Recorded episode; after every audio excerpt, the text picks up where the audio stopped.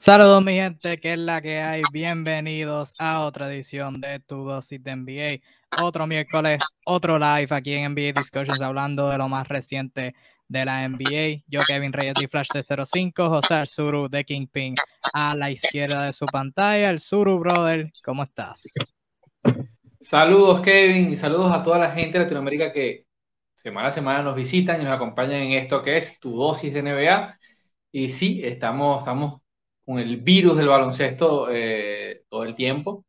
Se vienen más cosas, ya empezaron los primeros barcos a naufragar, Kevin, ya las primeras franquicias que entraron en pánico y con ello se empiezan a crear escenarios, posibilidades. Así que todo el mundo a jugar al mock, al trade mock. Sí, estamos a estamos apenas empezando diciembre y ya hay varias franquicias, bueno, no varias, pero hay, hay algunas que ya han tirado la toalla.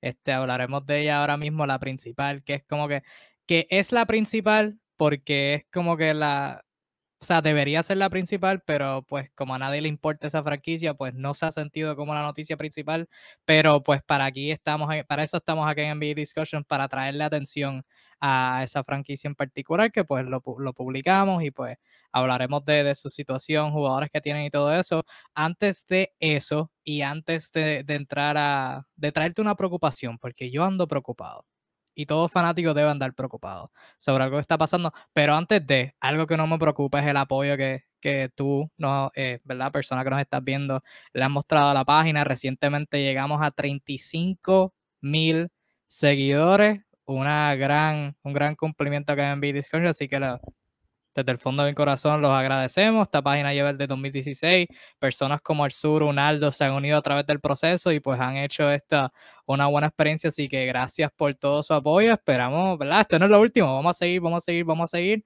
Este, ya se está acabando el año. A ver si llegamos a 40 mil antes de que se acabe el 2021. Terminar fuerte, pero, ¿verdad? Quería tomar este tiempo para, para agradecerlos por, por eso. Este, antes de entrar al equipo que está reconstruyendo, me preocupan, me preocupa el COVID en la NBA. Me preocupa. Hemos llegado a esa etapa donde, y estuvimos en esta etapa la temporada pasada, 20.000 jugadores están cayendo en los protocolos. Yo ahora mismo encontré este artículo de CBS que resume todos los jugadores que están en, en protocolos de COVID este, que, ¿verdad? Para que no sepa, protocolos de COVID, está fuera por mínimo 10 días o en el momento donde presentes este, dos pruebas consecutivas negativas eh, con 24 horas de diferencia. Eh, pero la mayoría han estado fuera 10 días. Eh, al momento, Jamorant, que estaba lesionado, Jamorant se lesionó su rodilla, creo que fue, este, se lesionó algo en la pierna y en su casa, no sé qué le pasó, cayó en los protocolos. Así que nítido, está lesionado y está en los protocolos el equipo entero de Charlotte, más o menos, está en protocolos de COVID, este, con Lamelo, Terry Rozier, Ish Smith, Mason Plumley y Jalen McDaniels, cinco jugadores de rotación eh, fuera en protocolos, así que nítido lo que está pasando en Charlotte. Eh, alrededor de la liga, DeMar DeRozan en Chicago, Kobe White también en Chicago, Javante Green también en Chicago, este, a ver si no perdí nadie, no, muy bien. Paul Ball en Denver, Austin Rivers en Denver, Nation Highland, eh, Bones Highland, como le dicen, en novato de Denver, este, y entonces Justin Holiday en Indiana, que se supone que vuelve allá mismo, el estado fuera ya por un buen rato, y hoy salió Matt Thomas añadiéndose a la lista, o sea que básicamente el equipo entero de Chicago, el equipo entero de Charlotte, y pues dos o tres alrededor de la liga que están en protocolos. Eh, ¿Al sur te preocupa esto? ¿Te preocupa lo que está pasando con el COVID en la NBA? Estás en mute, por si acaso. Obviamente es un problema, sí, es un, problema, pero bueno, eh, yo particularmente entiendo que esto es algo que, con lo que vamos a tener que lidiar un tiempo bastante largo, no solo esta temporada, yo seguro que el año que viene vamos a seguir lidiando con esto. En todo caso, lo que sí celebro es que la NBA se lo está tomando aún en serio, eh, muchos de estos jugadores presentan síntomas muy leves y realmente podrían jugar a los breves días, pero se mantiene el protocolo de los 10, salvo con un solo caso, que no voy a hablar de eso al respecto.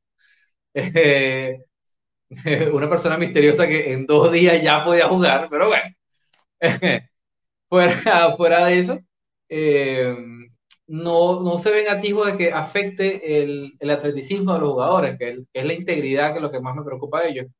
El, el año pasado, recordemos cuando Tatum le pasó, o al mismo Carl Anthony Towns, narraban lo, lo difícil que era volver la actividad física, los problemas para lograr otra vez, eh, eh, digamos que la capacidad eh, respiratoria suficiente para, para acometer lo que es un partido de baloncesto y toda la energía que se necesita para jugar al más alto nivel.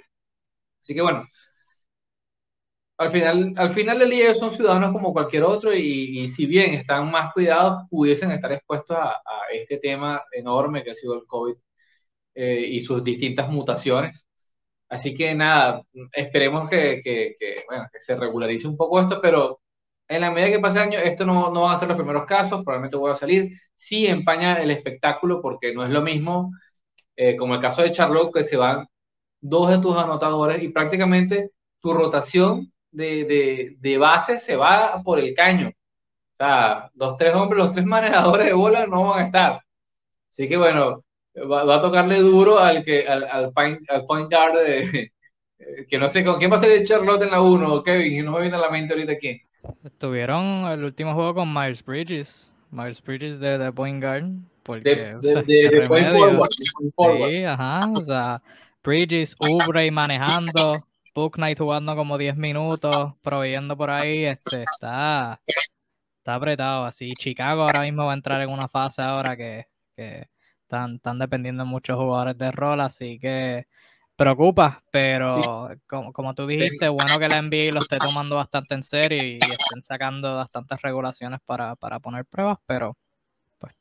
Por cierto, eh, aprovechar, hace unos minutos eh, se habla de que posiblemente, no se ha hecho oficial, pero se habla que Bones Highland, el novato de, de Denver, salga en unas pocas horas a jugar el partido de hoy. Este, del protocolo de COVID, que en el caso de Denver es más grave, dado que ya de por sí tienen un tema con las lesiones súper fuerte, y esto le añade un, un, tema más de dificultad para armar la rotación de jugadores del coach Mike Malone. Si vuelve Highland, bueno, podrá conseguir minutos importantes porque hay un, ahorita también hay un vacío con el tema de, de manejadores de, de bola en el equipo de la ciudad de la milla de altura. Sí, es, es, es o sea, no voy a decir que es bueno porque obviamente no lo es, pero sí le provee oportunidades a jugadores que, en otras circunstancias no, no tuvieran. O sea, el mismo Book Knight en Charlotte que no ha jugado hasta ahora y pues ahora es que está teniendo sus primeros minutos en, eh, o sea, minutos consistentes en su carrera, pero no es el mejor producto. O sea, son jugadores todos de rotación de calidad que están forzando a perderse tiempo. O sea, no es que se lesionaron, es que pues tuvieron contacto cercano con alguien, qué sé yo, y pues este cayeron en la, cayeron en ese caso, pero este nada, ojalá, ojalá esto sea lo último, ojalá, ojalá, ojalá ya esto eh, podamos, podamos, este, estemos en lo, en lo último de esta pandemia. Eh, pero un equipo que va a entrar ahora en una fase, o se espera, según han dicho, eh, van a entrar en una fase un poquito de, de ajuste, por decirlo así, son los Indiana Pacers, que según salió un reporte ayer, han llegado a la decisión, unos cuantos años tarde, llegaron a, a la decisión de entrar a una reconstrucción.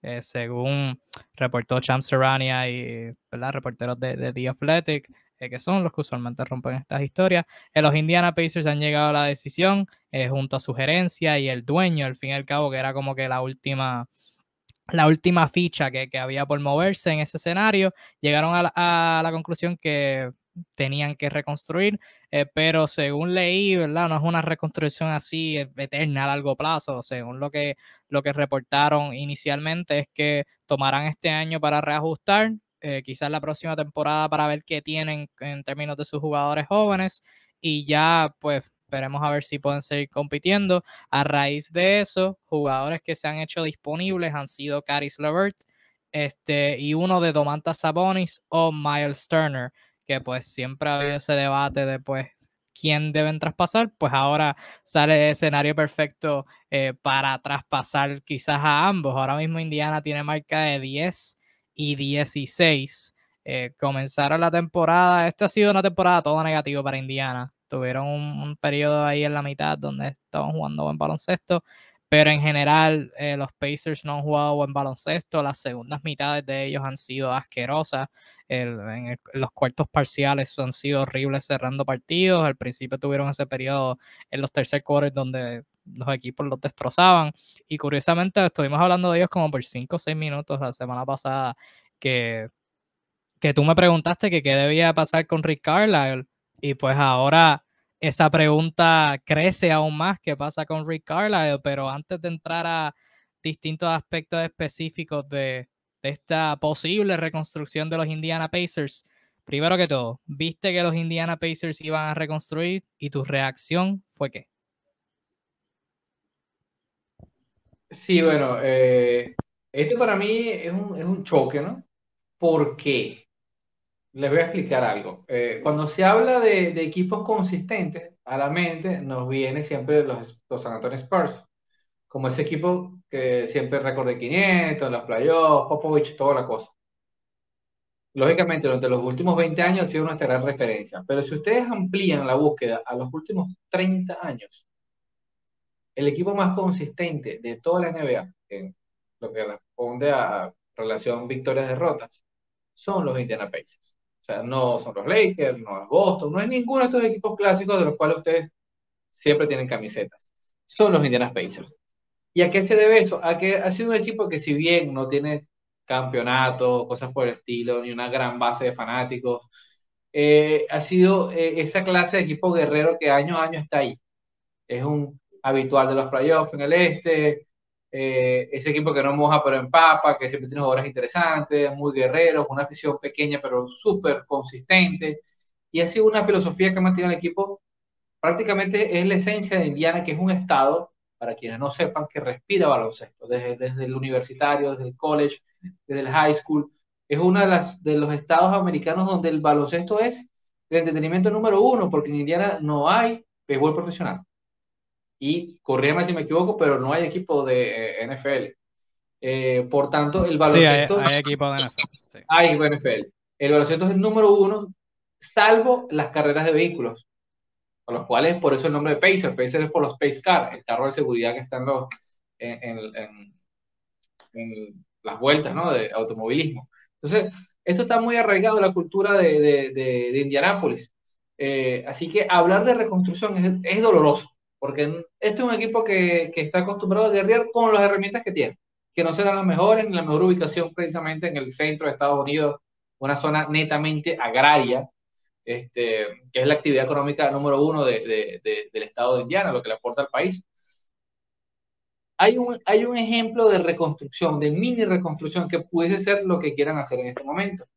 Y esa referencia la tenemos a finales del 99, principios del 2000, que eh, fue cuando Indiana, recuerdo ahorita que hicieron un par de trades para eh, lograr unos assets jóvenes, entre esos ahí llegó Jermaine O'Neal, que, que, estaba haciendo nada en Portland, este, Jalen Rose, eh, y esos movimientos permitieron que Indiana diera un salto de calidad referente a un, a un, periodo de éxito que tuvieron breve, pero no llegaba a competir, y bueno, por momentos parecía que Indiana, eso, esos movimientos de traer sangre nueva, les funcionó bien hasta que, bueno, ocurrieron otros eventos que, que terminó de, de desbarajustar el equipo. Supongo yo que a eso es lo que aspiran, no una reconstrucción al uso como se está haciendo hoy en día en la NBA. Espero que no, de esa que todo se va al garete y empezamos a jugar con 88 novatos y a perder todos los partidos tanqueando asquerosamente. No creo y me, me dolería mucho por, repito, por la naturaleza del pueblo de Indiana a ser competitivos ante cualquier circunstancia. Así que aspiro que a través de trade consigan otras piezas interesantes, pero jóvenes, y no hacer este esquema Presti de, de cambio este jugador por 80 picks de draft y dos doritos. O sea, espero que no, porque sería muy triste. Por ahora sí te digo que me duele un poco hablar de reconstrucción, porque este es un equipo que particularmente yo le tengo muchísimo, muchísimo cariño. Yo, por el contrario, yo vi esta noticia y me vino a la mente cuando. Este, pero cuando vi esa noticia me vino a la mente la imagen, no sé si te, no sé si te acuerdas, de cuando LeBron ganó el campeonato en el 2012 cuando LeBron gana el campeonato en el 2012, que él está agarrando el trofeo y le preguntan que cómo se siente, y él dice, It's about damn time. Así bien, como que eh, eh, ya era hora. Ese esa fue mi reacción cuando, cuando Indiana este, pidió hacer su reconstrucción. Cuando tú eres un equipo así, como dijo el Suru, que eres, no, como, como perfectamente dijo el Suru, no mojas y no empapas. O sea, no eres lo suficientemente bueno para ganar un campeonato, ni lo suficientemente malo para perderte la postemporada, tener un pique bueno en la lotería y escoger un buen novato. O sea, Indiana, cuando tú estás en esta situación, cualquier equipo, y lo hemos hablado con Portland, lo hemos hablado con otros equipos, que pues hablaremos de Portland ya mismo, este, pero cuando tú eres un equipo como esto, tú tienes que decidirte, o sea, tienes que tomar un camino. Porque tú puedes ser ese equipito bueno, quizás varias temporadas, pero eventualmente tienes que tener una dirección, o sea, tienes que tener un conjunto de jugadores o que te van a llevar a esa tierra prometida de una final o eventualmente se van a ir y pues vas a tener quizás un año que te pierdas los playoffs, puedes pensarlo, tienes piezas jóvenes y ya vuelves al mambo y quizás con ese núcleo buscas construir. Pero tú miras a Indiana y los Indiana Pacers de las últimas 10 temporadas ellos han llegado a la postemporada 9. Increíble. La única, la única temporada que se perdieron los playoffs fue el 2014-2015, que ese fue el año que Paul George regresó tarde por, por lo que le pasó en el pie. Esa es la única temporada que se perdieron los playoffs. Algo increíble. Increíble, fascinante. Pero tú lo miras más de cerca y de esas nueve postemporadas, solamente en tres pasaron más lejos de la primera ronda solamente en tres pasaron de la primera ronda, en dos llegaron a finales de conferencia. Este, en el 2013 perdieron contra Miami, en 2014 también perdieron contra Miami, y después en el 2012 que pasaron de la semifinal, perdieron contra, adivine quién, los Miami Heat. Este, o sea, y luego de eso, todos los años se han eliminado en primera ronda independientemente de sea el dirigente, independientemente porque hubo una con Frank Vogel, este, hubo, dos con Frank Vogel, después hubo como cuatro corridas con Nate McMillan, este, independientemente de la razón, en algún punto en todo eso tú tienes que decir, no, no, no, espérate, a nosotros nos falta bastante, vamos a, vamos a comenzar desde cero, vamos a comenzar desde cero. Y te lo estaba comentando al sur antes de irnos en, en vivo, ellos tenían que haber reconstruido después de la burbuja. Cuidado si antes. O sea, y, es y pues es fácil decirle ahora porque pues evidentemente la temporada pasada intentaron el experimento con, con Nate Bjorkgren que pues fracasó, literalmente eh, fracasó por múltiples razones dentro y fuera de la cancha, según eh, han dicho reportes, pero, o sea, por lo menos lo están haciendo por lo menos lo están haciendo. Y según leí, el apoderado Kevin Preacher, el gerente general, quería hacer esto antes, eh, pero este, el dueño del equipo, que pues debe destacarse, tiene 87 años, pues no quería, no quería, y pues en parte también por lo que tú mencionaste de la ciudad de Indiana, que no iban a sobrevivir un, un este, ¿cómo se dice? Una reconstrucción, porque como tú bien dices, no tienes equipo de béisbol, tienes un equipo de NFL, pero el equipo de NFL no, no, han, no han hecho este, algo significante en años. O sea que eh, los Pacers han sido como que lo único que, que han mantenido esa ciudad y que pues ahora ese equipo también se va a ir a ajuste, pues está, no, es bastante complicado, pero por, a mí me gusta, porque pues eventualmente vamos a ver qué hacen ahora, como tú bien dijiste antes de irnos en vivo, las acciones hablan más sea, las, eh, las acciones se valoran más que, que, las palabras, o sea que veremos a ver eh, qué hacen ahora. Vamos a ir ahora a jugadores individuales. Tú mencionaste una, obviamente la joya, Tomantas Sabonis, que debe ser el que todo equipo busque, uno de los mejores ala pivots en toda la liga, de los hombres grandes en general. O sea, puede pasar puede tirarla afuera, obviamente, pero no vas a depender de eso de él. Este, puede atacar en el poste, puede atacar dentro de la pintura, o sea, el tipo puede hacer de todo con el balón. Y lo más, lo más que lo más que yo creo que la gente no está apreciando bastante, solamente tiene 25 años. O sea, que esto no es alguien que, que simplemente un contendor lo va a buscar por uno, dos o tres años. O sea, no, este tipo todavía le queda de antes de llegar a su prime. Y después de eso le quedan bastantes años todavía. O sea, no, no ha tenido una, lesión significante en su carrera. O sea, todavía le falta bastante a Domantas Sabonis. Y pues considerando el salario para lo que jugadores se ganan hoy en día, no es algo fuera del otro mundo, 18, 19 millones al año. O sea, no es algo así, wow, fuera del otro mundo. Miles Turner sólido, obviamente, pues tienes la preocupación de, de las lesiones. Y vamos a hablar de Sabonis ya mismo, pero Caris Lavert es uno que me, que me causa, no sé, me trae preguntas, porque Lavert, 27 años, 17 millones por año esta temporada y la próxima también está bajo contrato.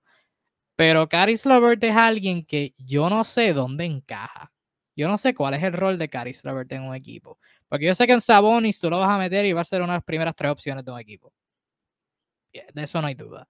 Miles Turner va a ser el ancla defensivo, igual como lo ha sido en Indiana, ha mejorado el tiro ahora esta temporada. Pero Caris Levert es ese tipo de jugador que pues necesita el balón en sus manos, pero aún con el balón en sus manos no es como que este iniciador increíble fuera de otro mundo. O sea, el tipo es como que regular. O sea, tiene sus momentos buenos, pero tiene sus momentos donde el tiro no está entrando, no es un pasador, no, defiende normal, o sea, no es algo fuera del otro mundo. O sea, que yo no sé dónde Caris Levert encaja y pues ya mismo vamos a entrar a los hombres grandes, pero primero con Caris Levert, ¿qué, tú crees de Caris Levert y, su valor de, de, trade ahora y dónde es que encaja y toda la cuestión? Bueno, eh, nuestro amigo Caris Levert este, es un caso interesante, bien lo dice. Si lo hablamos así por actualidad, o sea, el momentum, es bien incómodo porque no es precisamente el mejor momento de la carrera, viene de, perderse prácticamente un montón de partidos debido a primero lesiones y luego un problema eh, cancerígeno en, uno de sus riñones, eh, el cual trató y bueno, actualmente está ejerciendo el baloncesto aparentemente en plenitud de facultades. Claro está, ahora que volvió lo que van de partidos, realmente no, no está haciendo su mejor baloncesto no están, no están entrando los tiros como deberían, no luce tan fluido ni tan veloz. Es raro porque es una lesión totalmente fuera del rango lo normal en este deporte. El punto es que no pareciera ser Kyle Berg que hemos visto en, Brooklyn, que venía siempre con, mucha energía. Eh, abriese o no abriese, porque siempre estuvo entre, en distintas etapas entre titular y, banca. Y aún así era un tipo de 14, 15 puntos por partido. Actualmente es titular y no, no te hace eso. Eh, así que eh, da la impresión de que ya va, ¿qué pasó aquí? Es extraño porque está entrando a una edad que uno, lo que uno suele llamar el prime, el mejor momento en la, en la carrera de un baloncestista, así que a priori diría que hay que darle un tiempo a ver si es un tema de, de cómo está su cuerpo luego de estos tratamientos de, quimioterapia y demás. pero sí, es llamativo porque para cualquier equipo sería ocupar 17 millones de salario por un anotador que no le está entrando la pelota. O sea, en este momento está como incómodo mover esa pieza. A lo mejor si ocurre un primer cambio salen uno de estos dos hombres que, ocupan parte de la ofensiva y le permite a lo mejor explotar, mejorar el curso del año, pudiesen negociarlo mejor para cara a la próxima temporada. Eh, si mal no recuerdo, tiene dos años de contrato por delante todavía. Eh, así que es bien curioso el, el caso Levert eh, y efectivamente, o sea, el lever que vemos hoy en día en los partidos eh, dista mucho de la explosividad, eh, dribbling, acciones, cambios de ritmo que nos presentaba Karim Lever. Y como bien tú dices, no es un tipo que te ofrezca mayores cosas aparte del tema de la anotación. O sea, él, más allá de eso, no va a destacar en otras facetas del juego. Sí, que es como que, pues no sé, alguien que le hace falta un manejador del balón, pero entonces cuando entras en esa discusión, ¿tendrá ese equipo las piezas que, Indiana querría? O sea, este, yo, como dijiste tú ahorita, no estoy de acuerdo con este, con esta, el proceso de reconstrucción que hay hoy en día, que cambia a tu mejor jugador por tres novatos y tu rotación es, tu, tu equipo es 14 jugadores jóvenes y uno que tiene como 26. O sea, esa mentalidad no me gusta, pero sí, en el caso de Indiana, pues, pues tendrían que conseguir esas piezas jóvenes porque pues no tienen mucho de eso. Este, ahora mismo mirando su plantilla, antes de entrar como que las gemas de, de su traspaso, Malcolm Brogdon, 29 años, es sea, el que está proveyendo la mayor cantidad de puntos ahora, por poco digo su mejor jugador, pero no lo es, es producto de, pues, ha tenido la bola más que Domantas Sabonis, ha sido una cosa bien rara, como hablamos la semana pasada. Este Brockton, de la manera que tiene, que firmó su extensión, él no puede ser traspasado esta temporada, o sea que por eso es que no, no está en conversaciones de traspaso. Eh, Chris Duarte, novato dominicano esta temporada, eh, ha tenido sus momentos, pero pues ciertamente es como que el armador ideal al lado de Brogdon, pensaría yo, a menos que, consigan a alguien mejor. Eh, TJ McConnell es sólido, firmó una extensión con ellos este año y pues también sufrió una lesión. Este, le, estarán haciendo una operación, le hicieron una operación, debo decir, eh, para sacarle uno, para arreglarle algo en el brazo y pues este, estará, se teme que esté fuera por el resto de la temporada, así que pues uno, todo valor que tiene ya lo perdió prácticamente, aunque todavía le quedan más años de contrato, pero ajá. Este, pero todavía es joven, tiene la misma edad que, que Brogdon. Fuera de eso, otros jugadores que, jóvenes que tienen este, serían O'Shea Brissett, Coca Petadze, Alero, centros respectivamente. Isaiah Jackson, que fue su pick de lotería este año, centro. Y Kila Martin, armador, que ha tenido sus momentos, pero pues son jugadores que no son nada del otro mundo. Han tenido sus momentos regular, pero idealmente son séptimos, octavos hombres en una rotación y pues no sería una rotación contendora para el campeonato al momento donde cada uno de esos están en su carrera, así que ciertamente todavía le faltan piezas jóvenes y esas piezas jóvenes las podrían conseguir cambiando a uno de los dos hombres grandes o si caso cambian los dos, Miles Turner y Domantas Sabonis. Este Sabonis, la gema de, de Indiana, por el más que le podrían sacar cosas. Eh, ¿Tienes algún equipo en mente? Obviamente la gente menciona Golden State porque pues hay muchos fanáticos de Golden State, uno, y dos, Golden State le hacen falta un hombre grande. Em, aparte de ellos, no sé si tú los tienes en, alguna lista tuya de, posibles equipos que podrían, que podrían usar los servicios de Sabonis. ¿Tienes alguna en mente? Mira, no, supieras que no. He estado pensando en el día de ellos, pero también este, veo equipos que le podría interesar, pero no lo veo tan claro, no lo veo tan claro. Fíjate, me cuesta un poquito verlo. No me gustaría verlo en Golden State, salvo porque, bueno, aumenta su probabilidad de tener un anillo y eso siempre es bueno. Pero en Golden State es difícil medir más de 2 metros 8 y conseguir muchos minutos. Así seas muy bueno.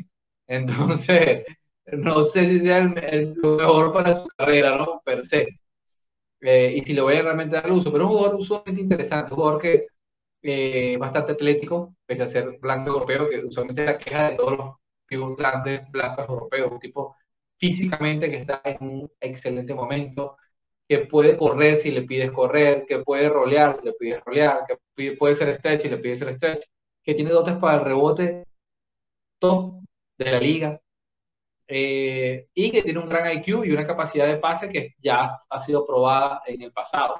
Eh, me da mucha risa que porque cuando Domanta firmó el contrato, la extensión, hubo un poquito de polémica porque aparentemente no habían llegado a un acuerdo y él ya estaba un poco molesto y él había hecho puesto como un, precio raya a su contrato y hoy en día lo vemos y salió bastante barato en comparación con lo que se le paga a otros jugadores que hacen muchísimo menos. Así que, no sé, honestamente, si te digo un nombre, ¿no? Que, que, que, que, me gustaría verlo sería en Brooklyn. O sea, per se, donde me gustaría visualizarlo. Eh, tendrían que dar algo, ¿no? Y obviamente el nombre de Kyrie Irving suena, pero no sé si Indiana quiera Kyrie Irving o están buscando reconstrucción, así que sería equipo a priori que tengan piezas jóvenes, piezas interesantes y quieren dar un salto de calidad. Y ahorita en la NBA pasa que no hay tantos equipos así. O sea, están equipos que están como encajonados en, un, en, un, en una reconstrucción infinita, que no parecieran querer darle salto en ningún momento, y hay equipos compitiendo y hay equipos en el medio. O sea, yo no sé si tú lo ves igual, pero yo no lo veo nada claro. O sea, eh, equipos que tengan piezas interesantes, no sé, no sé. Me gustaría más, está pendiente más de tener tu opinión. Sí, yo creo que obviamente Golden State es uno este, si Golden State, yo creo que podría funcionar. Este, Sabonis al lado de Draymond Green, con el IQ que tiene Sabonis, eh, Sabonis no es mal defensor realmente. O sea, Sabonis es mal defensor si lo tienen corriendo toda la cancha en el perímetro. O sea, puedo contar eh, solamente menos de 10 jugadores centros como tal que pueden defender bien el perímetro. O sea que, pero Sabonis cuando está dentro de la pintura, dentro del arco, o sea, él puede defender muy bien, se, se mueve bastante bien para alguien de su tamaño. O sea que era al lado de Draymond Green puede funcionar uno.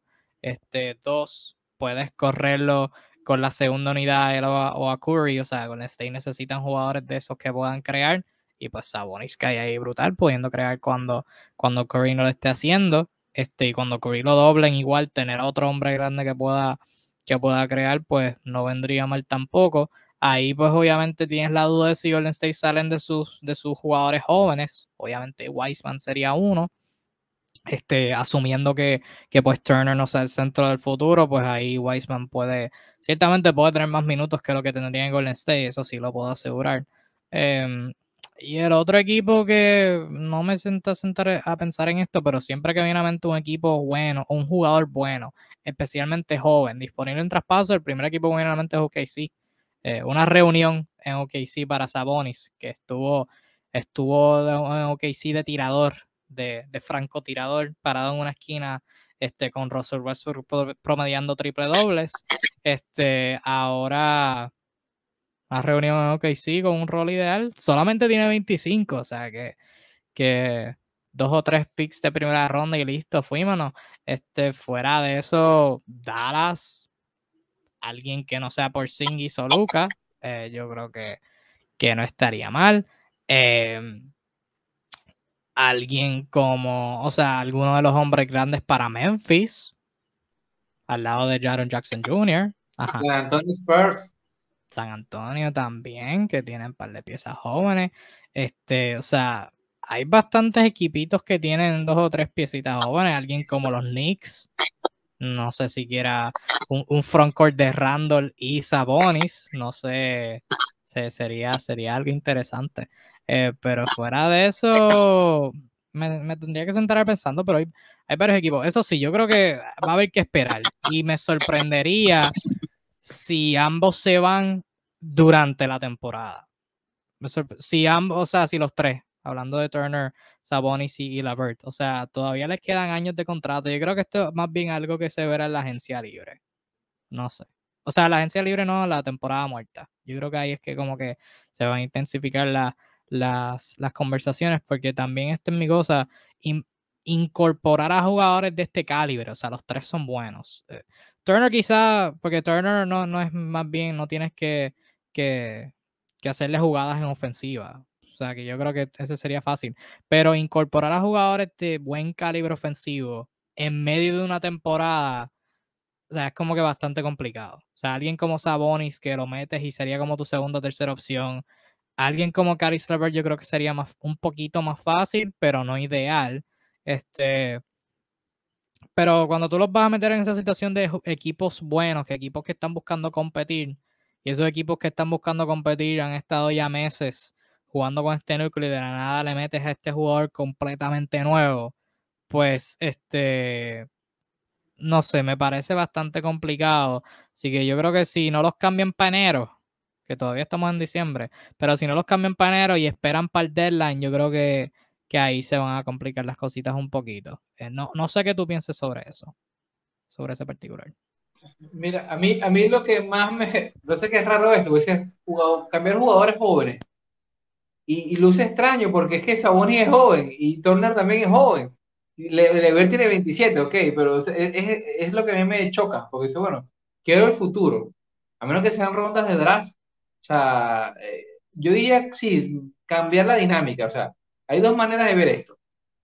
Yo por lo menos podría hacer un trade con San Antonio Spurs eh, pidiéndole que en cualquier negociación incluyan a Lonnie Walker Jr., eh, Lonnie Walker Fourth, mejor dicho, y a Josh Primo, que es un jugador interesante, es un novato este año, no ve minutos porque, bueno, Popovich. Este, y algún otro jugador para hacer un paquete, un pick X. Eso sería un tipo de negociación.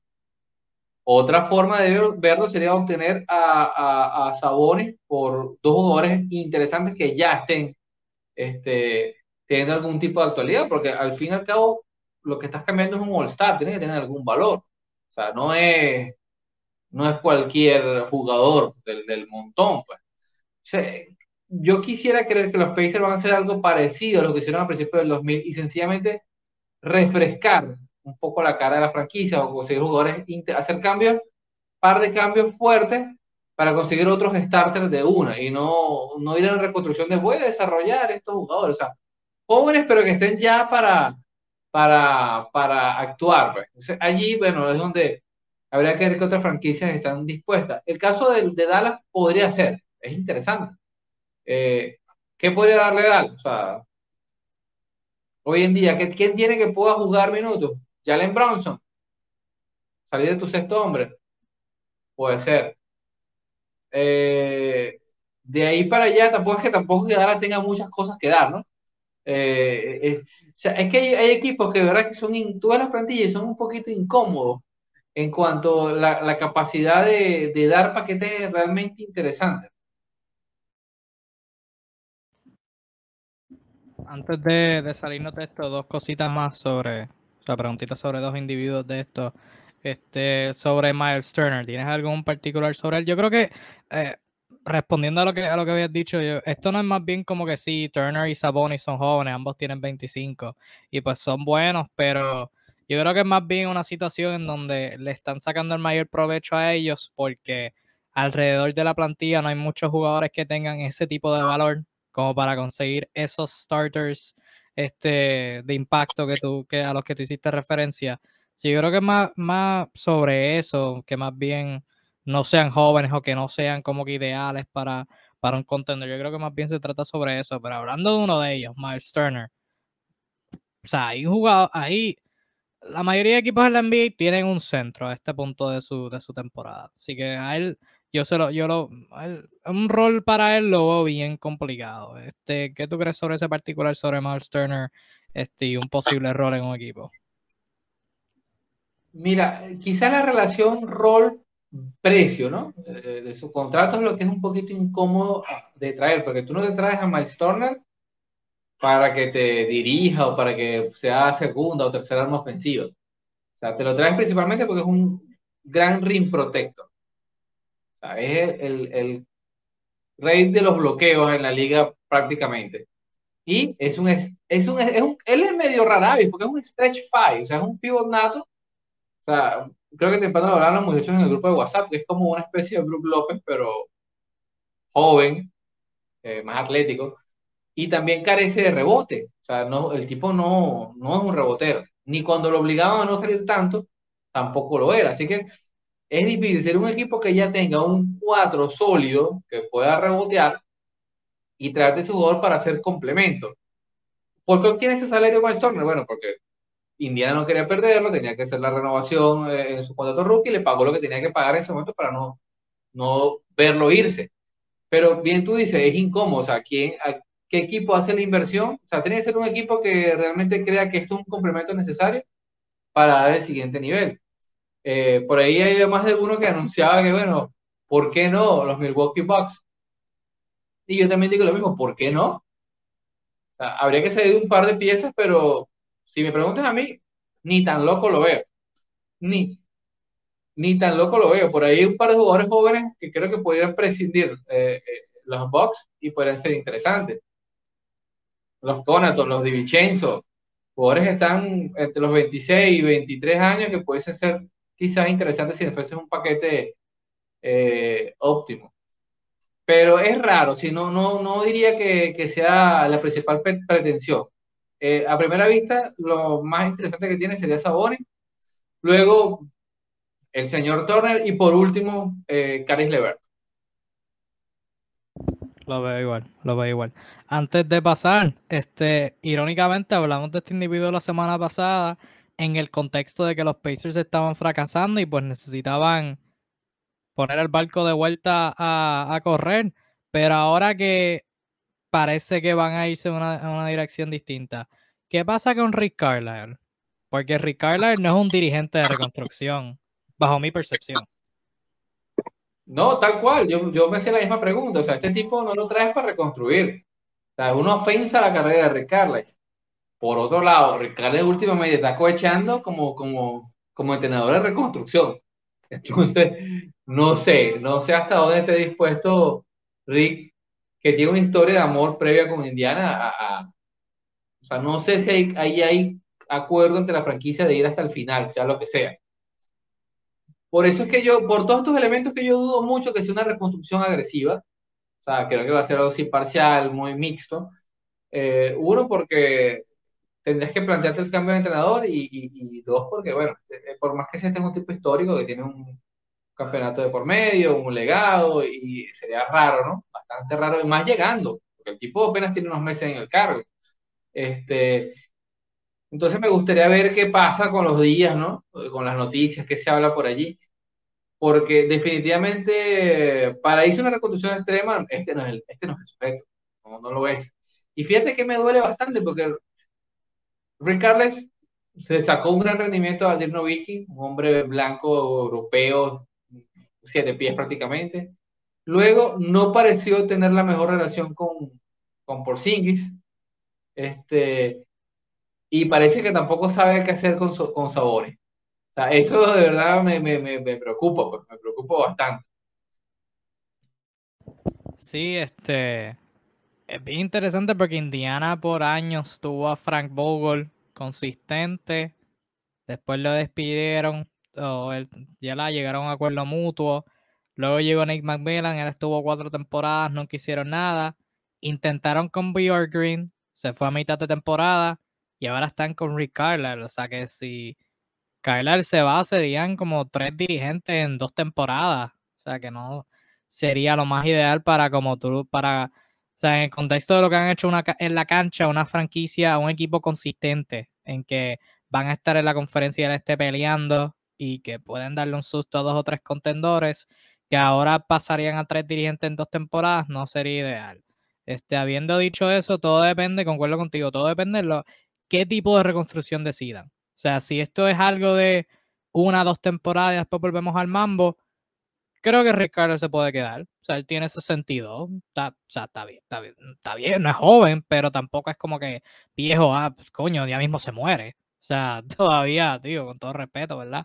Pero todavía le queda tiempo para dirigir y, y si esto no es una construcción, una reconstrucción así a fondo, yo creo que él puede como que ser el operante de todo esto y, y desarrollar estos jugadores y construirlo toda su identidad. O sea, eh, estuvo en Dallas como por 15 años y pues, y él estuvo en Indiana para ese periodo que tú mencionaste que pues eran un buen equipo que, se, que esperaban que fueran contendores, pero como que tampoco no lo, no lo pudieron hacer. Si no me equivoco, estuvo unos años en Detroit antes de que este, llegaran a la cima. O sea, que no es como que Rick Kyler siempre ha estado en equipos así que han sido contendores. O sea, él, no, es, no es extraño este tipo de, experiencia. Así que si, es, si esto es algo de uno o dos años, creo que puedo operarlo. Si esto es algo más a largo plazo, pues sí, este, deja a Rick competir con un equipo.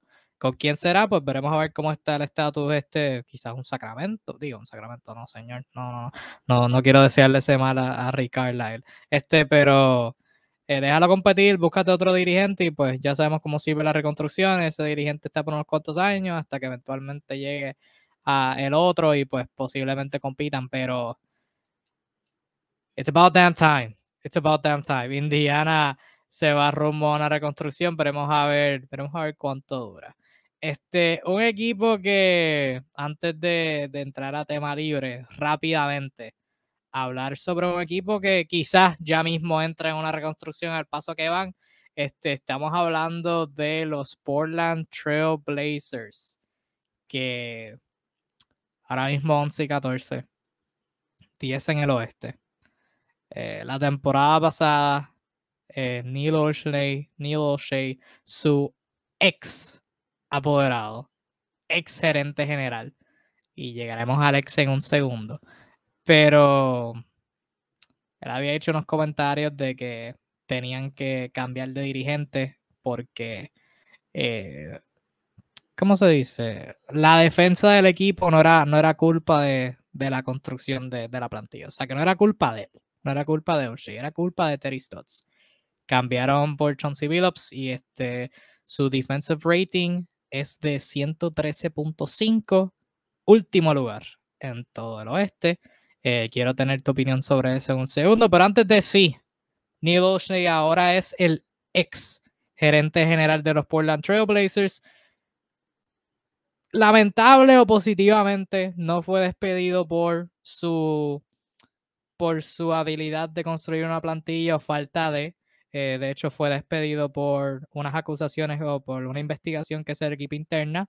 Salieron unas acusaciones sobre este, abuso de poder ese tipo de cosas, este, discriminación y tu, que tuvo en la franquicia él con varias personas de, de todo tipo de, rango, este, negándoles oportunidades y ese tipo de cosas. Y pues el equipo hizo una investigación interna que estuvo varios meses eh, activa y el, si no me equivoco, el viernes pasado este, fue dejado de su cargo y pues ahora tiene un enterino.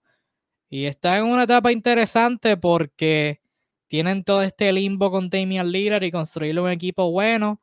Damian Lillard, por un lado, dice que no quiere un traspaso, pero por el otro lado, el equipo no sigue las mismas. El equipo es peor. El equipo es peor que lo que han hecho las últimas temporadas. Así que, al Suru, rápidamente, ¿Qué pasa con Portland? ¿Qué está pasando con Portland este año? ¿Y cuál tú crees que es? Eh, o sea, ¿cómo, cómo tú recordarás el, el tiempo de, del Neil Olshney? O sea, ¿tuvo éxito? ¿Éxito? O sea, fracaso no tuvo. Y esto lo hablamos a cada rato. Este, antes, para proveer este último contexto, antes de, de dejarte hablar. Pero los Blazers no han fracasado. O sea, hablamos de Indiana ser consistente. Los Blazers desde el 2014 han llegado a los playoffs. O sea que fracasado no han hecho. Pero pues nunca, nunca dieron ese próximo paso. ¿Qué, qué tú crees? Indudablemente todo el mundo cree que el éxito se reduce a, ganar el anillo. Bueno, y en parte es cierto, pero en parte es falso. Eh, es un, un periodo positivo, mayoritariamente positivo, donde Portland o otras franquicias sin mayores elementos, sin mayores ventajas, logró armar un equipo que, está ahí en la pelea siempre. Em, hoy en día sí tenemos, bueno, los últimos años, eh, una, una, franquicia que es bastante ofensiva, pero le cuesta mucho defender. Se pensaba con, con Chauncey Billups, uno de los mejores bases defensivos de su generación. Eh, cerebro de uno de los equipos más defensivos de la historia. Este, y que venía con toda esa mentalidad de fondo, bueno, que iba a tener un, corte, ¿no? Respecto al, al pasado más reciente de la franquicia. No ha sido así, le, meten más puntos que nunca. Ojo, no es que no lo intentaba. Yo le he visto probar unas zonas raras, defensas en drop, reunirse, o sea, se ve que hay un, hay un, hay un intento en lo estratégico, más no ha dado con el clavo. Este, bien sea que, que hay que darle más tiempo, si se quiere, este, o en su defecto empezar desde ya los cambios. A mí sí me gustaría, Kevin, y es una debilidad personal por sistema, ver más a Larry Nance en minutos o incluso en el cuadro regular. Es una apreciación muy personal, muy personal. O sea, me gustaría verlo iniciando, sabiendo minutos más importantes. Eh, no más solamente ser una ayuda defensiva de rol. Eh, una cosa que, tiene que entender la gente de, Portland es que tiene dos escopeteros de alto nivel, obviando el hecho que líder o, este no está porque está en protocolos, más una lesión abdominal que lo está afectando y lo va a tener en revolúo por 10 días, ya ha pasado como 4 días al respecto.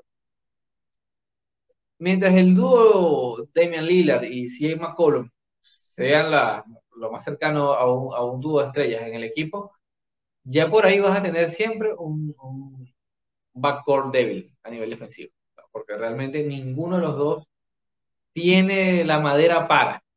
No es lo de ellos, lo de ellos es otras cosas. ya por ahí esto está jugando con un, un, gran vacío. Si yo tuviese que hacer un ranking del, del, de los peores backcourt en el lado defensivo, sin lugar a dudas, eh, estaría entre los primeros, o entre los peores, entre los últimos de ese ranking porque no tienen, o sea, ellos juegan ese baloncesto así porque, bueno, es lo que tienen, pues tienen dos grandes escopetas que pueden hacer muchas cosas en ofensiva, pero en el otro área les cuesta muchísimo. Se tienen que tratar de ayudarse con los jugadores de rol. Ahora, cuando tú revisas ese mismo eh, eh, backcourt que ahorita está apoyándolos en, la segunda unidad, es Anthony Simmons, jugador muy joven, que tiene más o menos las mismas características, más un CJ McCollum, más un escolta que, bueno, puede fungir ahí como guard, eh, escopetero, lanzador, pero tampoco es que le va muy bien a la hora de, perseguir al hombre en cancha. Entonces, ya por ahí, como está el nivel de la liga, que tú puedes tener un gran piloto, pero todas las noches te enfrentas a, otro base o otro escolta talentosísimo, tú puedes hacer 40 puntos, pero a lo mejor te hace 41. Y por ahí se te, se te va el partido. Eh, ellos han intentado, bueno, la contratación de, Covington no ha sido mala, es un jugador que la gente lo quiere mucho, eh, Rocco, como lo llaman, es un jugador muy talentoso en defensa, eh, pero bueno, ya le está costando también un poco. Nurkic es también un jugador muy talentoso en el rebote, pero bastante lento para ciertas dinámicas. Así que yo siento que la plantilla en sí misma no es que no sea talentosa, es que realmente no es balanceada. Y más, si tú revisas el starter, los tres hombres que abren, eh, eh, puesto uno, puesto dos, puesto tres, tienen un corte bastante definido, lo que es Powell, McCollum y, y, y, Lillard. O sea, de allí tú no puedes contar ellos para que también te defiendan el partido, o sea, solo van a anotar. O sea, eh, yo creo que aquí el problema eh, sí es un tema de construcción de plantilla. O sea, eh, da risa. O sea, tú estás apostando a algo que no funcionó, entonces, bueno, tienes que cambiar la apuesta. Entonces, sí creo que, que, que, es el momento de hacer trades. Sí creo que es el momento de, de cortar un poco la cultura. Entiendo que el tema líder es un tema delicado, ¿no? Cuando se habla siempre de trade, la cosa, de la franquicia, un tipo que ha demostrado estar al pie, pero de, de ahí para allá yo creo que es el momento de, y es ahora, el momento de empezar a hacer un trade importante y seguir buscándole eh, la vuelta a este. Si yo soy Portland, considerando que Lillard dijo que quiere jugar con Ben Simmons, si yo soy Portland, yo no sé por qué ellos no han jalado el gatillo en un traspaso de CJ McCollum por Ben Simmons. O sea, no sé cómo, no sé cuál es la excusa. Supuestamente, Kevin, supuestamente, porque leí temprano un reporte de eso, es porque los Sixers no están interesados en ninguna negociación que tenga CJ McCollum este, como nombre allí. Bueno, según yo leí, era por una falta de picks, porque los Blazers le estaban ofreciendo, no sé si fue ahora o antes, o sea, antes de empezar la temporada, McCollum, quizás uno o dos jugadores jóvenes y un pick, y pues Filadelfia quería como tres picks y pues por eso no, no querían hacerlo. Pero aún así, o sea, yo le sumo todos los picks, o sea, un dúo de Damian Lillard y Ben Simmons. ¿Por qué no? O sea, Ben Simmons no te va a resolver, no te va a llevar de 30 en defensive rating a 15, obvio. No, un jugador no va a hacer eso. Pero te, te ayuda, te mejora. O sea, tienes un playmaker, tienes alguien que pues, puede ser el defensor principal defendiendo el balón.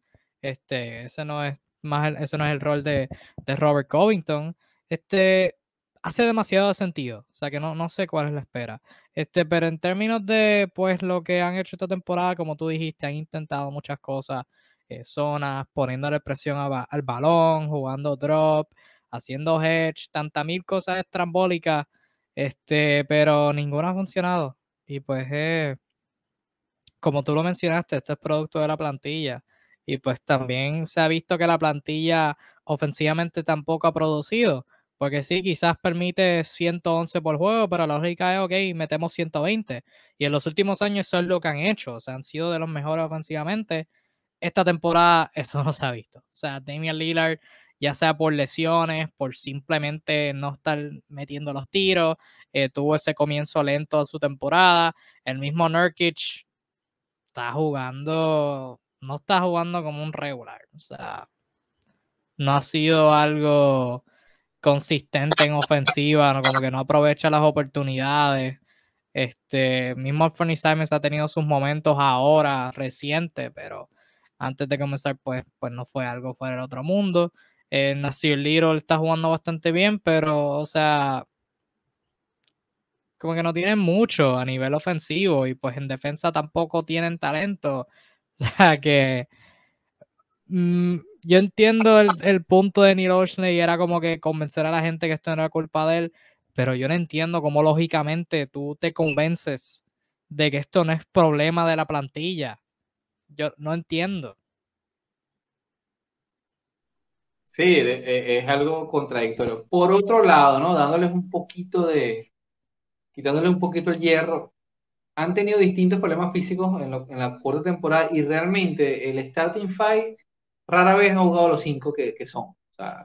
Siempre está uno fuera, siempre estando fuera, por pequeñas cosas. No son grandes lesiones ni nada, pero ha ocurrido eso. Powell se lastimó, comenzandito el año, primero, segundo partido, luego Laila horrible, Lila horrible cuando empezó a calentar se lesiona.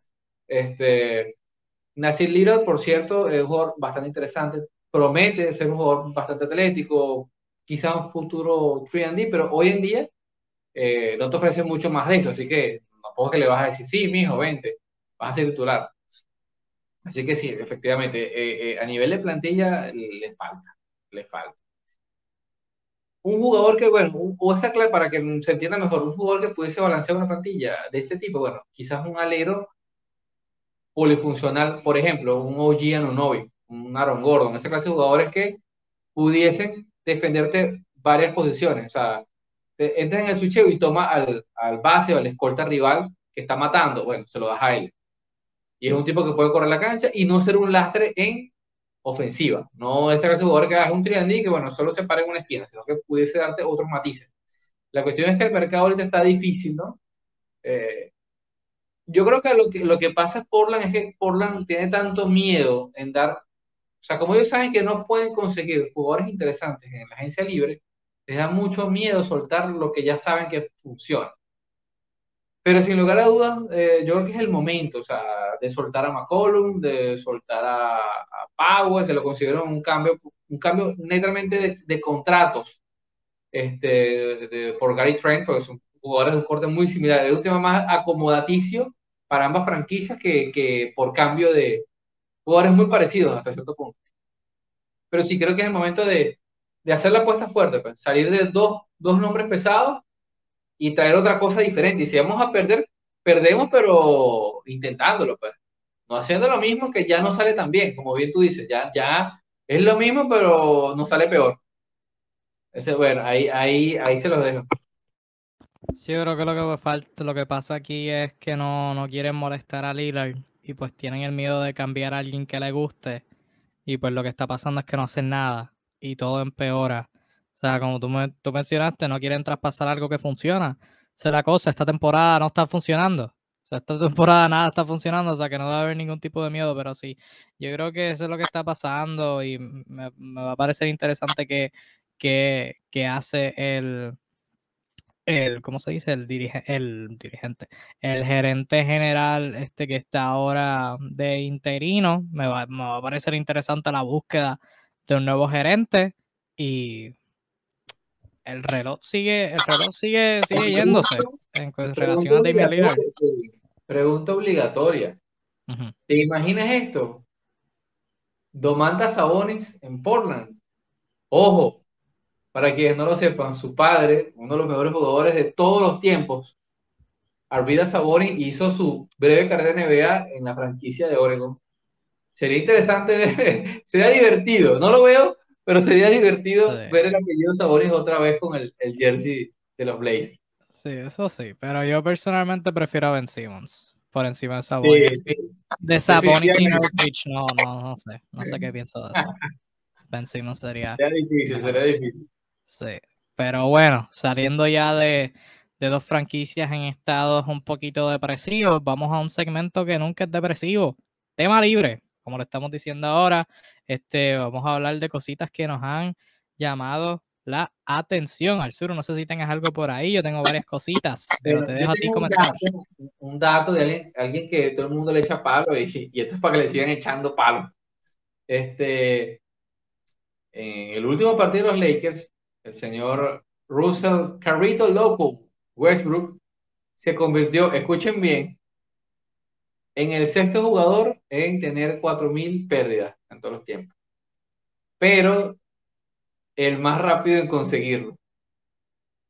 Y aún así, el único que lo ha hecho en menos de mil juegos, exactamente 962.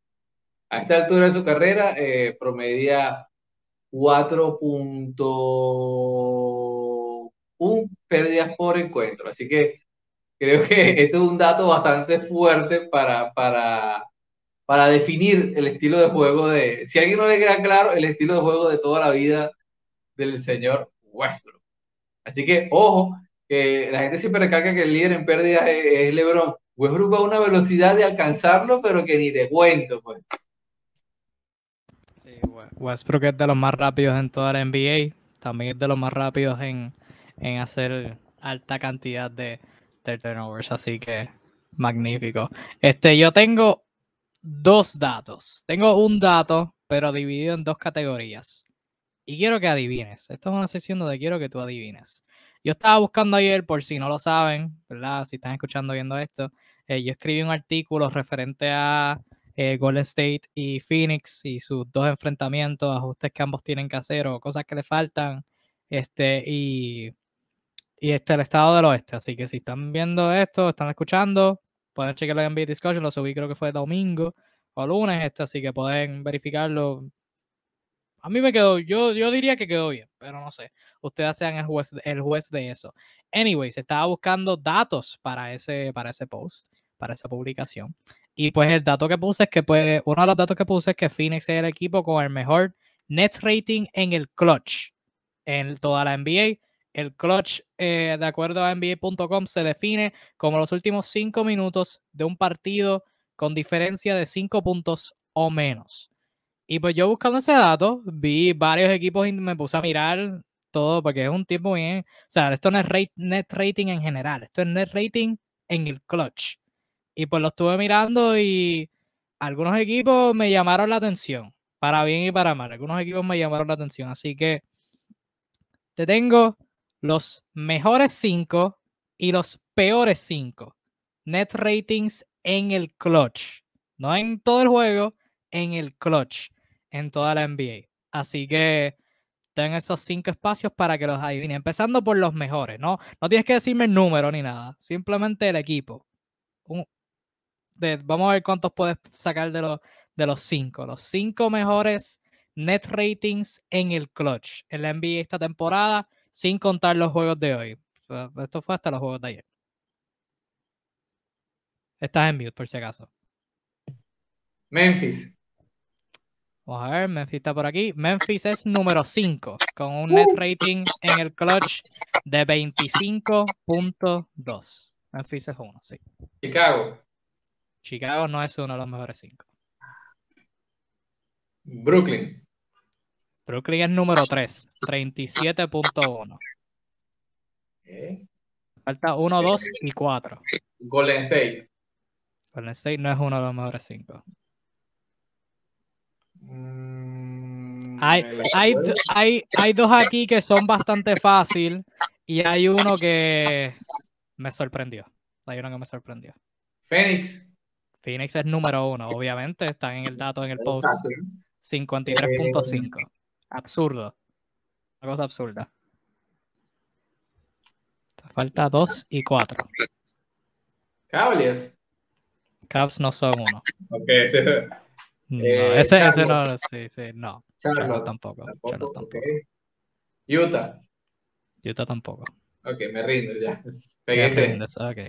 Uno es Phoenix, tres es Brooklyn, cinco es Memphis. Cuatro es los Clippers, con un net rating de 28.4 en el clutch. Y número dos, tú traiste el dato, un dato sobre ellos hace unas semanas. Orlando. What the... Cierto, Orlando. Tú traiste un dato sobre sus regulares. Número dos en net rating en el clutch, 43.5. Claro, lo que pasa es que ese dato es tramposo, porque ellos solo tienen como dos cloches en la temporada. Bueno, bueno, Pero pero. demás partidos los pierden por 30 puntos, eso no, no cuenta. bueno, pero ahí este lo tiene NBA.com. Esos son los mejores 5 net rating en el coach. Ahora no sé si este sea más difícil. Los 5 peores net ratings en Oh. el clutch. Eh, Pelicans. Pelicans es número 30, 59.1, negativo. Ah, estoy bien. Ah, horrible. Estoy bien, voy bien, estoy afinado, pegué mejor. Algo, algo asqueroso, algo asqueroso. Eh, Tienes número 30. Te falta 29, 28, 27, 20. Ajá. 29, 28, Este, 27, ¿a ver si 27. ves? Perdóname. No obstante los cinco primeros, los cinco peores. No, Cleveland no está aquí. Cleveland está no, en otro lado. Lakers, Lakers. Ah, Lakers no. Ok. San Antonio. Antonio no está aquí. Mejor los peores 5.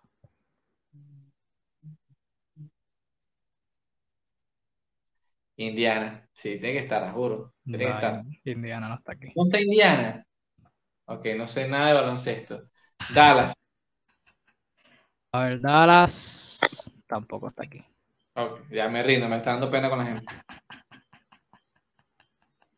Ok, tú- vamos, vamos- a buscarte la lista completa. A ver, dijiste los Lakers. Los Lakers están 15. Dijiste Cleveland. Cleveland está 23. Dijiste Oh, Dallas están 24.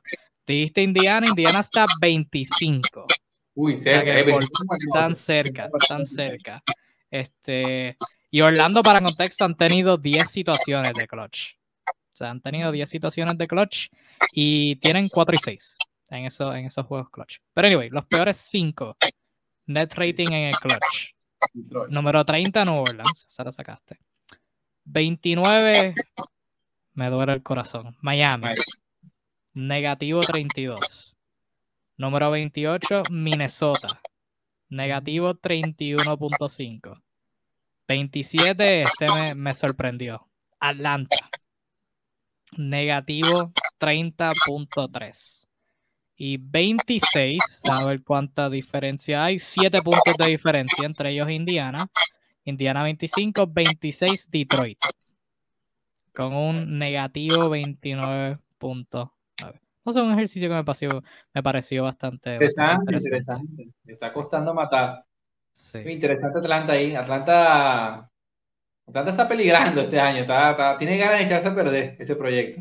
Sí, no, no sé qué les pasa. Tienen el mismo equipo. O sea que no, no, no entiendo. ¿Tienes alguna otra cosita de tema libre?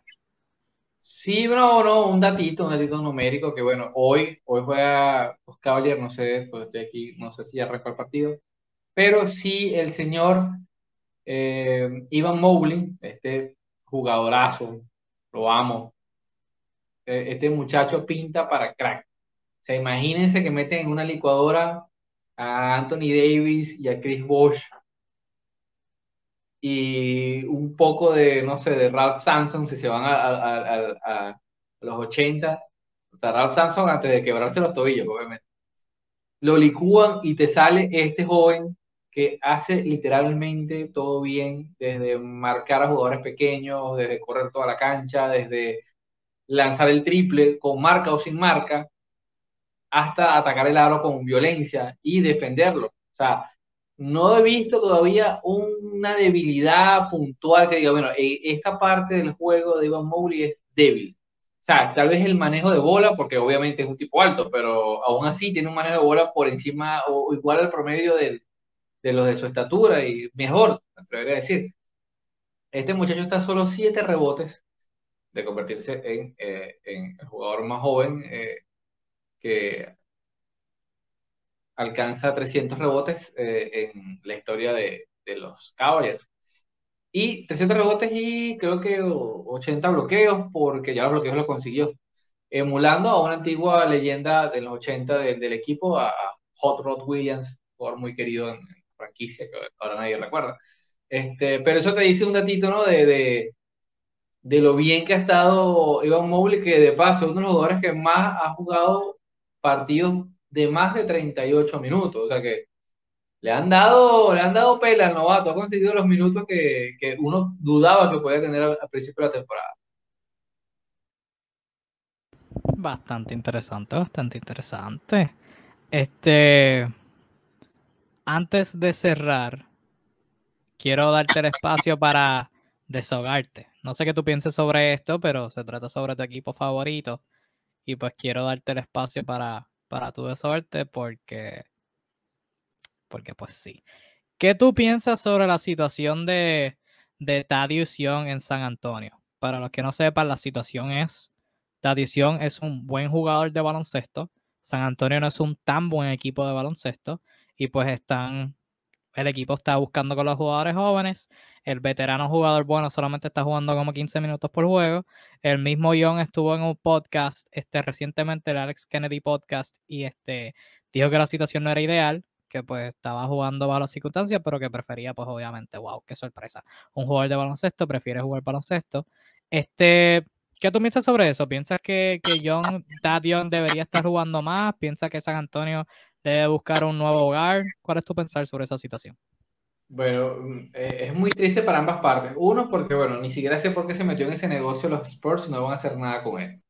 Eh, es un, miren, no tienen idea, eh, cuando buscas la palabra versatilidad en el diccionario te sale una foto de, de Tadeo Young un jugador que, que, es una lástima porque ha sido, me atrevería a decir, de los, de, de los jugadores de su edad, recuerda que es un tipo de 34 años, creo, o 35, top 5 en consistencia, un tipo de números consistentes. Hasta esta situación del año pasado, un tipo que siempre ha estado haciendo 13 puntos o más desde su segundo año. Eso es un datazo, por cierto, para que lo tengan en cuenta. En ese transcurso de tiempo, muchos se han retirado, han desaparecido estrellas que tenían All-Star, All-NBA, candidatos MVP han, se han esfumado, se han deteriorado y él ha sido consistente. Esa clase de jugadores que, por algo como un Indiana, hablando de consistencia, que no moja pero, pero empapa, él está ahí. Y verlo en esta situación donde está prácticamente amarrado, en teoría él llegó y se sabía que no iba a ser parte de una partida de un equipo en reconstrucción, iba a ser moneda de cambio, pero es la altura del año y no, no lo han cambiado, pero ni por una fotocopiadora, como Kyle Korver. O sea, que eh, yo de verdad no entiendo, o sea, no entiendo y me duele mucho, es mi equipo, tú bien lo dijiste, ver la falta de ánimo de esta gerencia. Qué sé yo, cámbialo por una segunda ronda, pero cámbialo. ¿Qué te importa? Igual no estás haciendo nada. Y es una lástima, un jugador de esta carrera que está haciendo sus, sus números por, bueno, por, su simple legado personal. Tal vez nunca vaya a ser un, un Hall of Famer, nada por el estilo. Pero estoy, seguro, sin escuchar muchos rumores, porque obviamente no estamos hablando de la gran estrella del mundo, pero que este es un jugador que tiene, siempre va a tener equipos interesados, porque es un tipo que, está sano, que el año pasado dio un gran rendimiento, un grandísimo rendimiento, de hecho, este, y que pudiese eh, ayudar este, a, unos cuantos equipitos por ahí que, que, le hace falta ese hombre versátil entre el puesto 3, 4 y 5 que pudiese cubrir esas necesidades y que tiene experiencia ya, tanto de playoff como la propia experiencia que te da la vida. Y ver que los Spurs no hacen absolutamente nada con eso es un dolor de gónadas que ni te cuento, este, Kevin. Esto es, y es parte de un patrón que de verdad que no nos, de, de, esta gente de no, no hacer nada, no hacer nada por nada. O sea, ellos siguen el curso de la vida y así va y tienen fe que van a volver a arrastrar a Tim Duncan, no sé. Eh, eh, el punto es que a esta altura, fíjate, con The Rosa al final no hicieron nada. O sea, ah, bueno, que no funciona, que sí funciona, que al final se fue. ¿Y dónde está The Rosa ahorita? Candidato de MVP. Candidato de MVP. Lo tuviste tres años. La Marcus ya estaba muerto, moribundo, ya. Sáquenlo porque se retira. Se le coagula la sangre. Ahí está. Siendo una pieza útil en un equipo contender. Entonces el problema no son los jugadores, el problema es hacia dónde va la franquicia. Eh, esto de verdad que, que, a nivel gerencial, no la de Popovich, que también tiene parte de esta culpa, es realmente triste porque pecan de conservadores. O sea, esto es algo que, que, que tú dices, bueno, no hay ningún movimiento que tú hagas durante toda una temporada, tú no vas a hacer ningún cambio. Cuando ustedes revisan el récord de cambios, de traspaso que tiene San Antonio en los últimos 10 años, lo van a contar con estos manos. O sea, pero es que les cuesta una barbaridad. Es más, a mí me llamó mucho la atención que consideran vía 3 a Tedeo yo. Ya eso fue como que, wow. O sea, te traes a Tedeo yo para qué? Para que le enseñen las prácticas a cómo jugar a los chamos, será. Porque, o sea, lógicamente es porque lo vas a cambiar. O sea, tiene que salir este señor en un podcast con mucho respeto, ojo, es un profesional. Yo lo que he dicho en peores términos, diciendo, obviamente, no es ideal. Como dices tú, bueno, obvio, todo el mundo quiere jugar, bueno, el tipo, con todo el respeto del mundo, diciendo, bueno, sí, este no es mi plan de vida precisamente. Entonces, por favor, por favor, gente de las Spurs, si me están escuchando, ¿qué quieren de la vida? ¿Qué quieren? ¿Qué están esperando? O sea, los judíos esperan el Mesías, que no tuvieron. ¿Y ustedes qué esperan? A Tim Duncan, que Tim Duncan tenga un hijo y llegue a, se gradúe en Wake Forest, también salga su cum laude y en el draft ustedes lo, tomen. O sea, eso es lo que ustedes quieren, ¿qué? La segunda venida de Cristo. ¿Qué rayos están esperando? O sea, cambien a ese hombre, cambien, no sé, cambien los colores del uniforme, cambien al coyote, pero cambien. Sea, lo que pasó hace 20 años, 25 años, ya pasó. Este es un deporte de cambio, de, de, de, facetas, de etapas. Ya, ya, ya aquí este equipo no da para más. O sea, tiene jugadores muy buenos, interesantes, pero no da para más. O sea, ya. ¿Cuál es el siguiente salto de calidad? ¿Qué quieren? ¿Que De Morre juegue las tres posiciones? O sea, yo no sé, de verdad que es, es una clase de cosas que tú dices, bueno, se supone que es una organización profesional, que tiene gerente, que tiene un montón de ejecutivos con experiencia. Y no pueden cambiar un veterano, un veterano polifuncional. ¿Cuántas veces han cambiado PJ Tucker en cinco años, Kevin, por Dios? O sea, lo han cambiado. Yo, yo he perdido la cuenta cuántos uniformes ha tenido ya. Y no pueden cambiar a Tadeo Young. En serio. ¿Qué están pidiendo por él? La gente habla. Yo quisiera saber esto. La gente habla de Ben Simon y lo, que, que piden es una locura. ¿Y qué piden por Tadeo Young? Un Bugatti. Un, Bugatti más un concierto del Alfa Río prendió en candela. ¿Qué quieren por él? Pregúnteme si alguien está en la gerencia que me mande un correo, ¿qué piden por él para yo pagarlo? Para que salga ese hombre de ahí, pobrecito. Porque igual tienen al, tonto de Samanich que lo, lo, draftearon hace tres años para no, para no darle minuto tampoco. Entonces, ¿qué quieren? O sea, ¿qué es lo que quieren? Yo quise saber que alguien me diga qué rayos es lo que quieren. ¿Tú has visto a, a Keita Bate Dios? A él sí le da minuto, al manco ese el equipo, o sea, honestamente, ¿es, malito, bueno, sí, pero pudiese ser mejor. Pongan a jugar a Tadeo, ponlo a jugar. A lo mejor aprenden más viéndolo jugar en la cancha que viéndolo en el banco, contándoles cómo era la vida antes del internet. Bueno, ya me eso. Feliz noche a todos, disculpen. Me molesta un poco la cosa. Ay, me encanta, me encantó. Ay, Virgen, me muero. No, no, pero. Fue, fue una buena decisión dejarte hablar. Fue una decisión preguntártelo. Ay, Dios mío, wow. Increíble, ¿verdad? Este... Cosas que se ven hoy en día. Wow, wow, me muero. Dios mío. O sea, que se podría decir que no te gusta lo que está pasando con esta dirección. No me gusta, pero nada lo que está pasando con nada. O sea, el equipo le falta. Y, y, si, si, no lo obtienes por la agencia libre, bueno, ¿por dónde más lo obtienes? Uh... Draftearon un niño de 18 años, o sea, el más joven de todo el draft. Y creo que ni 18 tiene, ni licencia tiene para conducir. Ok, lo van a desarrollar. ¿Cuándo? Si tampoco le dan minutos.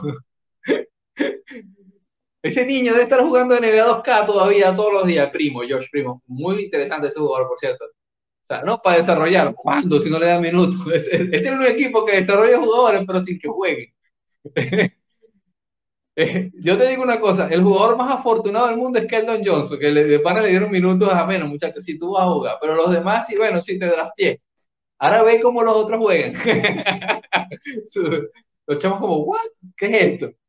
No, es increíble, de verdad, de verdad, de verdad que no, este equipo, no sé qué están esperando, de verdad.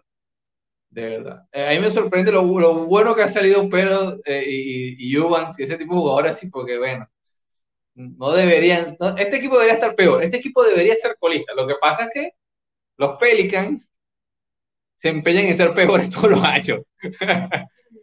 no tienen, no tienen límite, ellos, son como esos perros que, que son finos pero comen basura.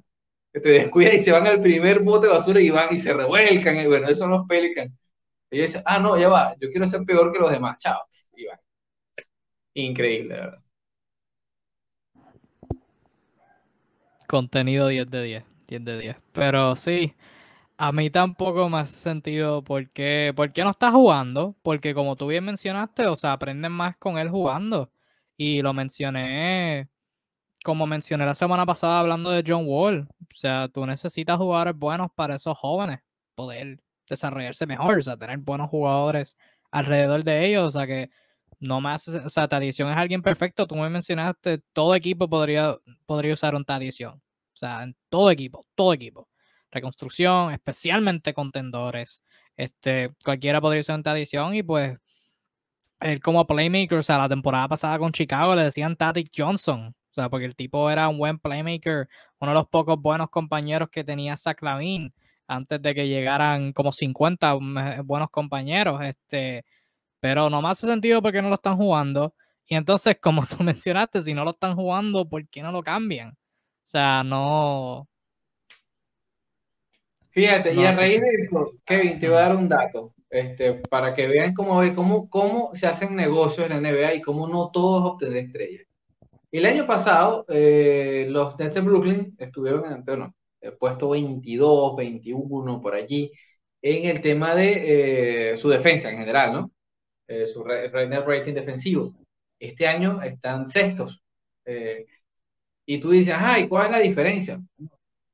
Jugadores versátiles que te hacen las pequeñas cosas y, y, uno está en la peor etapa de su o una etapa no es la mejor de su carrera, todo se vive en los minutos, pero eso lo consigues con quiénes? No con Kevin Durant, eso lo consigues con los de Andre Bembry, eh, con eh, Bruce, este, Bruce Brown. Bruce Brown, con Johnson, nuestro MMA. Este, lo consigues con el mismo Aldrich que ha estado muy bien, sobre todo en el rebote, de verdad hay que verlo, este, es un tipo de 30 y largos años, pero físicamente está haciendo el esfuerzo.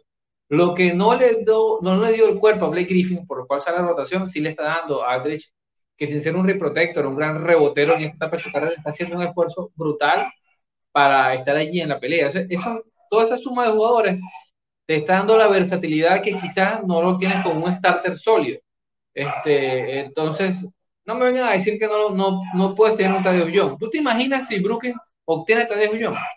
Si ha logrado sacarle petróleo a cuatro jugadores de rotación, que ninguno, en teoría, ninguno es starter en, en las otras franquicias. Porque exceptuando a Aldrich, exceptuando a Aldrich por, por nombre, no me van a decir que ninguno sería starter en, en otra de las 29 franquicias porque es relativo. Si con ellos tú armas un frontcourt que está ahí para batallar con los otros 29. Imagínate si tú tienes un tipo como Tadeo yo. Entonces, la versatilidad también se paga y también te puede ser útil si sabes usarla, si sabes combinar. E, este es un mundo complicado. Aquí no es tanto tener los, los nombres, sino el balance correcto. Este, hay equipos que juegan muy bien baloncesto por balance, no porque tengan el mayor talento, los mejores nombres. Memphis en teoría no debería estar ganando así como está ganando. ¿Por qué está ganando Memphis si es su mejor hombre? Tiene cinco victorias. Es más, eh, el promedio de outscore, o sea, la diferencia que le sacan al, rival, es el más alto de la liga. En el periodo que no está ya Morán, hoy en día, en ese, desde esa fecha, no hay nadie que le saque más puntos al rival que Memphis. ¿Y por qué pasa eso? ¿Por talento? ¿Por nombre? No. Balance, equipo, química, todas esas demás cosas que te lo da. En buena medida hay un símbolo común que es la versatilidad. Tener plantillas versátiles, jugadores que puedan hacer lo que hacen otros y viceversa porque son equipos, son dinámicas colectivas. Entonces, cuando tú no puedes obtener el mayor talento preciso, por las razones que sean monetarias, eh, mercado, etc., bueno, usas otras cosas. Pareciera que hay equipos que no entienden esto. Y San Antonio es uno de ellos, así que veremos a ver qué pasa. En fin, liberen a Tradición. Hashtag Free ese es el hashtag del día. Pero nada, mi gente, gracias por acompañarnos en esta edición de Tu Dosis de NBA. Este, liberamos al Suru de sus pensares sobre San Antonio. Este, de verdad, oro. Gracias por eso, el Suru. Este, gracias, por tu tiempo también. Gracias a todos ustedes por sintonizar, ya sea en podcast o por live. Este, gracias, o, ¿verdad? Después del live y, o lo que sea. Este, gracias por sintonizar. Estamos aquí todos los miércoles 7 pm hablando de lo más reciente dentro y fuera de la cancha en la NBA. Así que pendientes a eso, pendientes a nuestras publicaciones. Vienen publicaciones sobre resultados, sobre noticias, firmas, lesiones, análisis por ahí, como, eh, por ahí de vez en cuando. Así que pendientes a todo eso. Y nada, mi gente, cuídense mucho. Síganos acá en NBA Discussion en Facebook. Y a llegar a los 40 mil seguidores. Estamos ahí en menos, a ley de menos nada para, que saque, para acabar el 2021 en forma de oro. Así que gracias por todo eso, mi gente. Nos vemos la próxima. Cuídense mucho, disfruten el baloncesto, gente, y que tengan todos una linda noche. Bye. Bye.